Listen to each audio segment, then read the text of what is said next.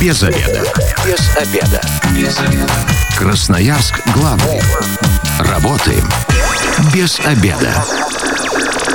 Добрый день, в эфире программа «Без обеда» в студии Елена Васютина. И сегодня в программе «Без обеда» будем обсуждать популярные вопросы от авиапассажиров. У меня в гостях пресс-секретарь аэропорта Красноярска Екатерина Фомина. Екатерина, здравствуйте. Добрый день. 219 11 10 мы организуем такую, ну, наверное, горячую линию. Звоните, если у вас есть какие-то вопросы по работе Красноярского аэропорта, звоните 219 11 10. Ну, наверное, акцентируем внимание, что говорим именно именно о работе аэропорта, а не, работе, а не о работе авиаперевозчиков. Совершенно потому что верно. к авиакомпаниям тоже наверняка у красноярцев много вопросов по аэропорту. Но давайте э, начнем э, с того, как все-таки удобно добраться до аэропорта. Такси все дороже и дороже, с каждым разом свою машину, ну, если надолго улетаешь, э, как-то оставить э, не, около аэропорта тоже не все рискуют. Можно ли бюджетно доехать до аэропорта, например, на общественном транспорте. Да, а, совершенно точно. Вопрос а, Ответ на этот вопрос положительный. То есть э, доехать можно, есть э, ходят автобусы, они ходят каждые полчаса, они отходят с автовокзала и едут по маршруту автовокзал, аэропорт Черемшанка и аэропорт Красноярск. Собственно, стоит э, 88 рублей, как я говорила, э, 30 минут, и, собственно, вы либо э, в аэропорту, либо на автовокзале. Ну, а как минимум в 10 раз э, дешевле, чем ехать на такси. Да, это точно. А какие автобусы и как часто они ходят? А, автобус, э, который ходит по такому маршруту, называется 202. Можно приобрести на него билеты как раз на сайте автовокзала а, и расписа... Э, с расписанием ознакомиться, также ознакомиться с расписанием можно у нас на сайте. Еще есть вариант доехать на автобусах, которые являются междугородними, например, которые идут Красноярск, Кызыл, Красноярск, Шушинская. Это, если мне не изменяет память, 791 и 589А маршруты. То есть Э, у них больше остановок, э, у них немножко отличается цена, но это все в пределах 100 рублей. Ну и с чемоданами тоже на таком автобусе можно передвигаться без проблем. Да, а, точно. Там также есть цена за багаж какой-то дополнительный от габаритов зависящий. Но а, я думаю, что в принципе 120-130 рублей это гораздо дешевле, чем ехать на такси. Я тоже несколько лет назад, э, ну, все-таки чаще езжу в аэропорт на такси, но несколько лет назад я на общественном транспорте доезжала с автовокзала, когда там рядом жила. И никаких проблем, я была очень довольна, что действительно бюджетно так можно доехать до аэропорта. Даже если вдвоем едешь, намного выгоднее удобнее получается, чем ехать на такси. Но все-таки, если, например, едем мы на машине, а, родственники, друзья нас, если довозят э, как пользоваться парковкой правильно, как не попасть на большие деньги? Смотрите, есть несколько вариантов. То есть, если вас просто довозит родственник, а, с которым вы хотите тепло попрощаться, то можно всегда воспользоваться парковкой P1. Это 15 минут прямо ко входу он может вас подвести а, то есть э, вы выгрузили багаж, э, поцеловали его горячо на, площа... Э, на прощание и отправили, собственно, в аэропорт. Если вам нужно оставить машину на дольше, там, например, на сутки, на двое, то есть парковка по 4, по 5, это посуточная парковка, там нет почасовой оплаты, Собственно, длительная стоянка, если говорить, там, бросить машину на неделю, такого, в принципе, в аэропорту не предусмотрено, потому что это парковка, а не стоянка. Ну, есть там рядом с вами парковки, где можно оставить и на длительное, на длительное время машину, но она уже к аэропорту не относится. Да, верно. Угу. 15 минут можем находиться бесплатно на парковке, а вот если 16 минут? Если 16 минуты начинается почасовая, то есть а, первое, ну, если вы уже на минуту, то там как вы платите как за час. То есть по факту, если вы уже превысили этот лимит, то вам все равно придется платить как за час. А можете цену назвать? Дорого это выйдет? А, если вы на парковке P1 а, пробыли все 15 минут и не успели выехать, то это 1000 рублей. Если а, уже а, вы, допустим, уже на выезде, да, и это получается вы из парковки P3, то там 800 а, рублей. Ну, то есть минута, даже одна минута может стоить все-таки очень дорого, да. поэтому внимательно следите за временем, не больше 15 минут, бесплатная парковка в аэропорту.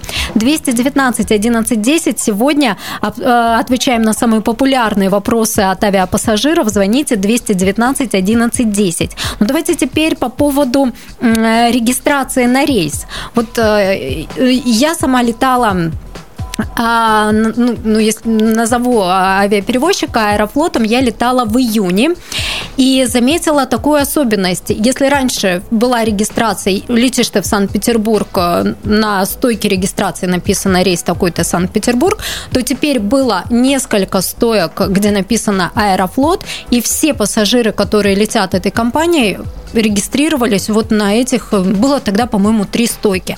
Действительно что-то поменялось. И теперь, ну, у нас же хаб Аэрофлота открылся. Смотрите, э, для пассажиров стало действительно удобнее. Сейчас под хаб Аэрофлота выделено 6 э, стоек регистрации. То бишь, э, если параллельно идет регистрация на несколько рейсов, например, Иркутск, Москва, то человеку не нужно думать, в какую стойку он всегда может подойти, и на любой из них его зарегистрируют. То есть теперь это действует постоянно на постоянной основе. Да, все верно. Но пассажирам так удобнее? Конечно, удобнее. Для этого не нужно думать, в какую тебе стойку искать э, рейс. Если ты, например, э, летаешь только аэрофлотом, то ты уже точно знаешь, что вот, например, с 5 по 13, ой, то есть, простите, с 5 по 10 а стойку – это стойка регистрации. То есть это всегда в любой день, независимо да. от времени, когда бы ты приехал? Да, верно. Вот. Э, на осталь... остальные авиаперевозчики… На остальных стойках. На остальных стойках они могут меняться. Да, совершенно Что касается регистрации на рейс онлайн – очень популярная услуга. Я расскажу даже, как она меня выручила однажды. А, как это сделать? Смотрите, регистрация онлайн а, может быть в нескольких вариантах. Вы можете зарегистрироваться а, за сутки на сайте авиакомпании, которой летите. Можете также за сутки зайти через, через сайт аэропорта kija.air зарегистрироваться.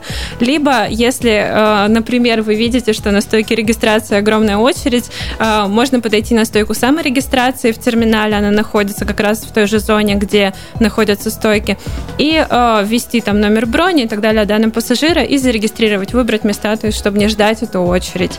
Э, он также вам распечатывает посадочный, и вы проходите на посадку. Вот про стойку саморегистрации я даже не слышала никогда. Где она находится, как ее увидеть? А, смотрите, если вы заходите с главного входа, ну, как обычный пассажир, а, прямо есть такой стеклянный лифт, да, и стойки регистрации прямо, то а, получается с лево от, а, то есть справа от лифта, если вы обойдете лифт справа. И там сразу мы печатаем? Да, там вывеска прям киоски саморегистрации, их 5 или 6 стоек на любой из них. Принимаем звонок 219 11 10. Сегодня отвечаем на вопросы авиапассажиров. Здравствуйте, как вас зовут? Здравствуйте, добрый день, меня зовут Вячеслав. Вячеслав, слушаем вас. А, хотел бы задать вот такой вопрос по поводу работы э, платной вот э, а, автопарковки возле аэропорта, про которую речь вот э, до этого шла, там P1, P2, P3, вот где 15 минут бесплатных. Какой а, у вас вопрос? А вопрос вот в чем. Все-таки уточнить по поводу э, работы этой автопарковки бесплатной э, тогда, когда ты заезжаешь повторно на протяжении какого-то времени. То есть вот э, раньше и до сих пор на шлагбаумах э, на этих э, зонах везде написано, что если ты заезжаешь в течение часа повторно еще раз, то ты вынужден платить 300 рублей. Да, совершенно. Как сейчас обстоит э, с этим делом? Может быть, что-то изменилось? Может быть... Спасибо большое за вопрос. Смотрите, э, э, да, действительно, есть э, повторный въезд, история с повторным въездом, он стоит 300 рублей, если вы заезжаете в течение часа.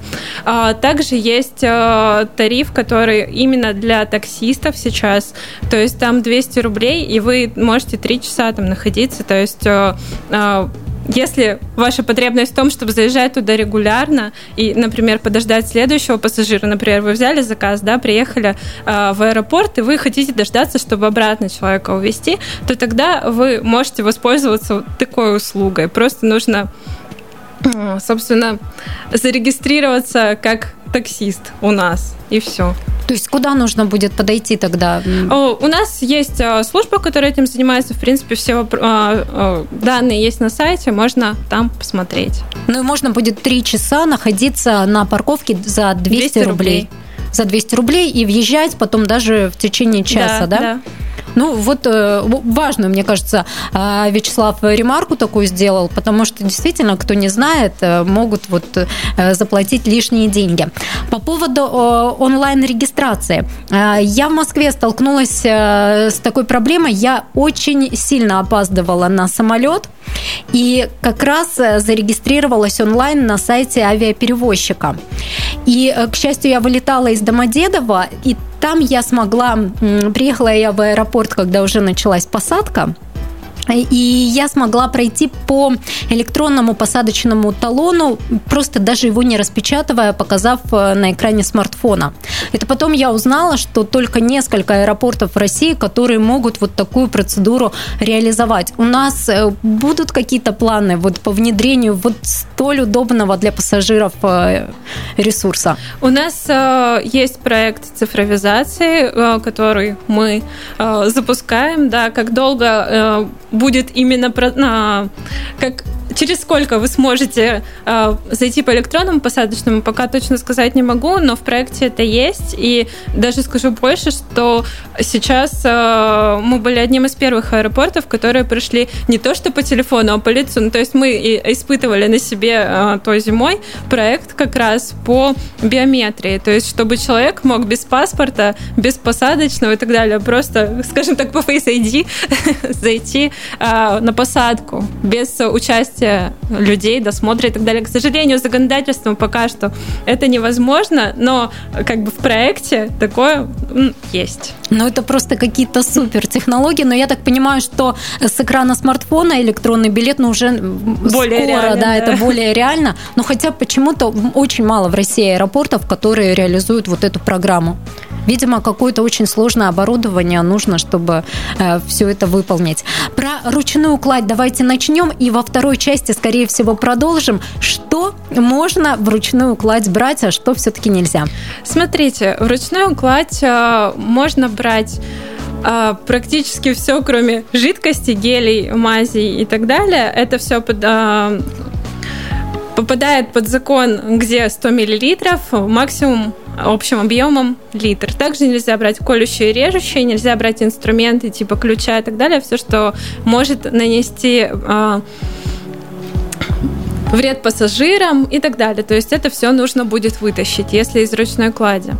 То есть щипчики для маникюра мы взять вручную кладь не можем. Лучше не стоит, если не хотите с ними вдруг попрощаться. Дезодорант можно взять, вот если это аэрозоль? Аэрозоль до 100 миллилитров.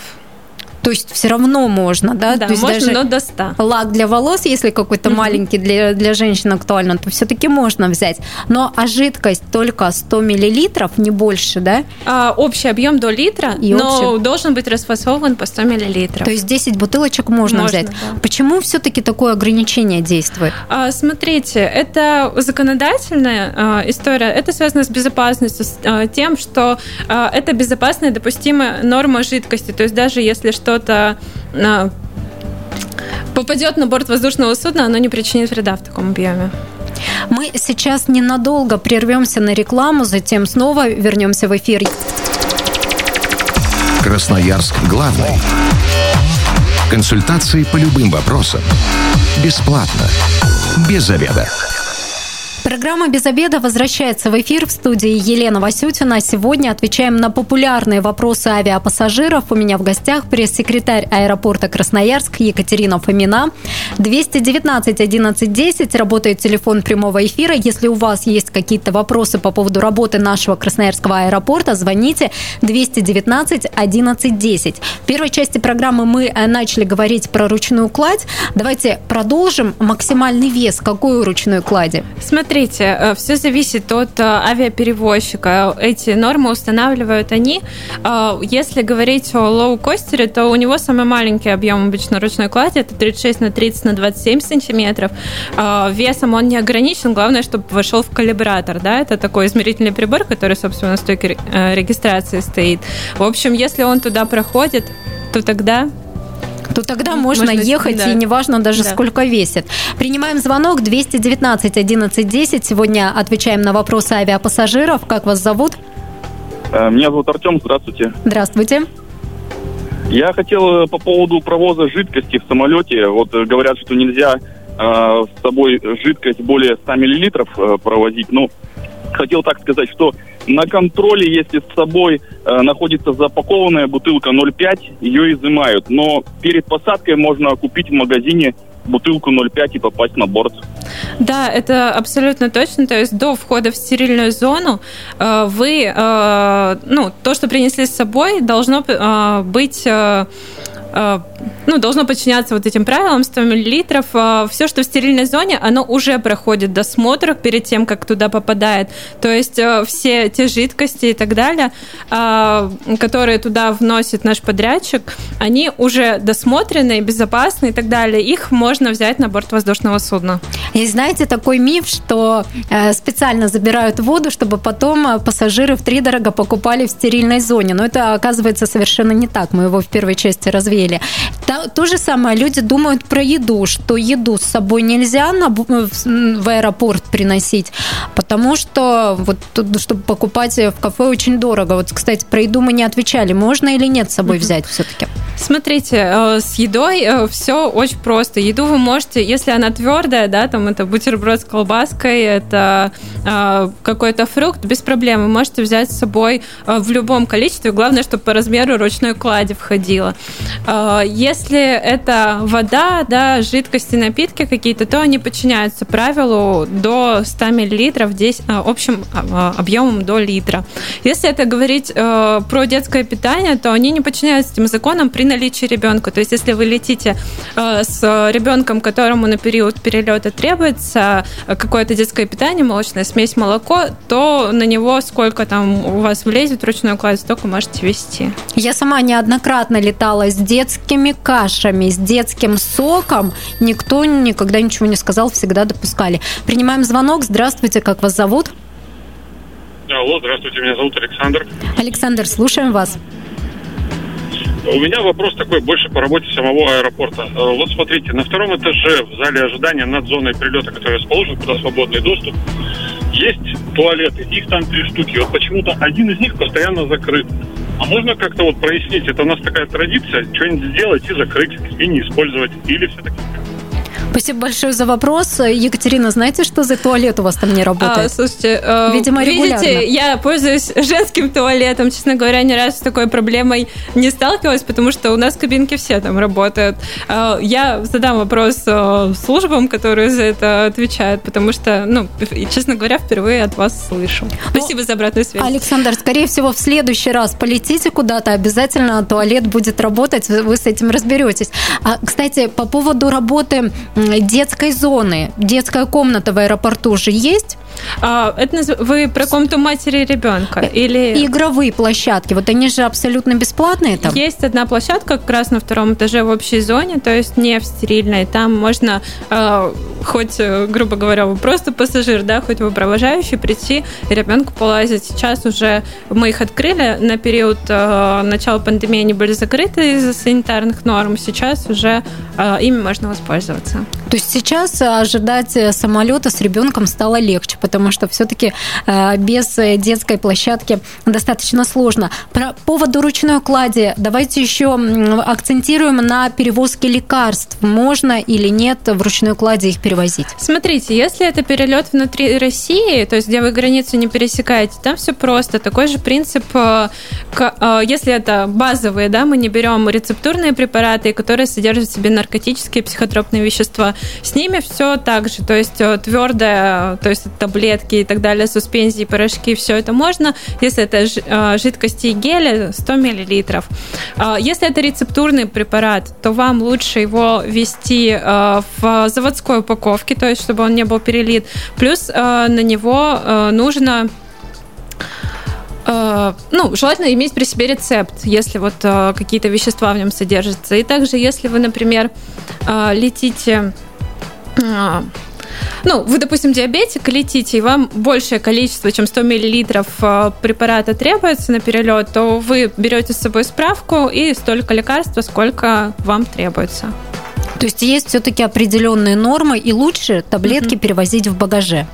А, таблетки можно перевозить в ручной кладе также. Ну, то есть всякое может быть. Вы mm-hmm. можете стать нехорошо на борту и так далее. У вас может заболеть голова. Ну, а на зарубежных рейсах? На зарубежных э, рейсах э, немножко э, другая история. Ну, там нужно быть уверенным, что в ту страну, в которую вы влетаете, не будет запрещенным препарат, например, в США запрещен карвалол. Для нас очень базовый и такой, mm-hmm. кажется, простой лекарство лекарство, но у них э, и к ним возить его нельзя. И чтобы в такую ситуацию не попасть, лучше уточнить на сайте таможни. По поводу багажа, все что угодно можно туда взять или все-таки есть э, вещи, которые в чемодан положить нельзя? А, там э, тоже по поводу безопасности, то есть это а, то, что горит, взрывается и так далее. Все остальное по факту можно, даже колющее и режущее можно, а, но определенного размера. Вообще закон о том, что можно и нельзя провозить очень большой, поэтому я рекомендую все же, э, если сомневаетесь, зайти к нам на сайт kidja.aero. Там э, есть э, полный перечень всех разрешенных или запрещенных перевозки предметов. Ну, хлопушку в чемодан положить не получится все-таки. Обязательно попросят удалить ее. Конечно. Я даже была свидетелем, когда маленький ну, ну, школьник вез в своем чемодане э, хлопушку, его заставили открывать его и выбрасывать. И очень мальчишке было жалко, конечно, расставаться с, с пиротехникой, но тем не менее. Еще важный момент, как летать с животными можно ли перевозить животных э, в самолете, и вот э, как это все ограничено? А, смотрите, а, вообще а, правила перевозки животных тоже регламентирует авиакомпания. То есть они устанавливают норму, в какой клетке он должен быть, какого он может быть размера, где он полетит, ну, какой вес у этой клетки общем вместе с животным. Поэтому перед тем, как вы летите с животным, обратитесь в авиакомпанию. Вам все равно нужно будет их предупреждать о том, что вы летите с питомцем. Они вам сразу сориентируют. Если вы ну, позвонили, они вам дали добро, все, вы, вы приобретаете на него билет, и дальше вам нужно э, поставить определенные прививки и получить паспорт и справку о, здор- о состоянии здоровья питомца. Справки, в принципе, делаются в любой ветеринарной кли- клинике.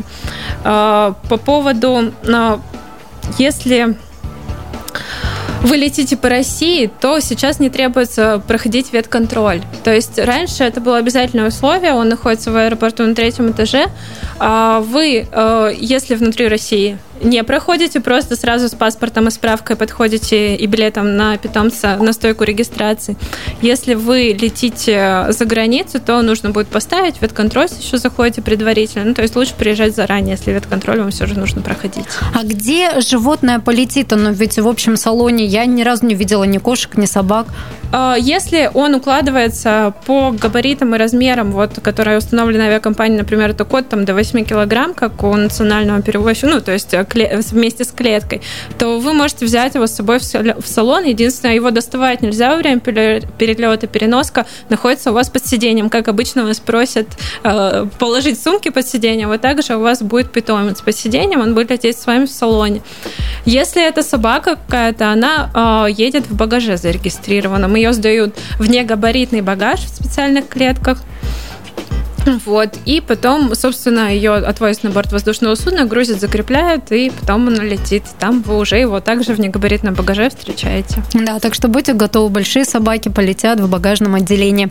Э, если путешествуем с ребенком, э, часто нужно взять с собой коляску, или вдруг едем на горнолыжный курорт, нужно лыжи, сноуборд перевозить. Вот такой же негабаритный все-таки груз. Как с этим обстоят дела, как перевозить э, вот эти вещи? Смотрите, у аэропорта авиакомпании есть э, две, э, две категории детей, да, от 0 до 2 и от 2 до 12 лет. То есть от 0 до 2 это пассажир, которому не требуется покупка билета, ну, то есть отдельного места и так далее. Вы просто покупаете, ну, на него также регистрируется билет, но он летит у вас там на руках и так далее. И вы летите с коляской. Коляску обычно, если вы э, до входа э, в телетрап э, ну, доезжаете, оставляете там коляску, ее берут погрузчики и уносят в багаж. Там уже по прилету вам ее выдают также при выходе с борта. Если это просто трап, да, где вы на улице, также вы доезжаете с колясочкой до трапа, и там уже вас, э, ну, также ее оставляете, ее забирают, и уже при прилете вы ее получаете. В случае с лыжами это, ну, не относится про категорию детей и так далее.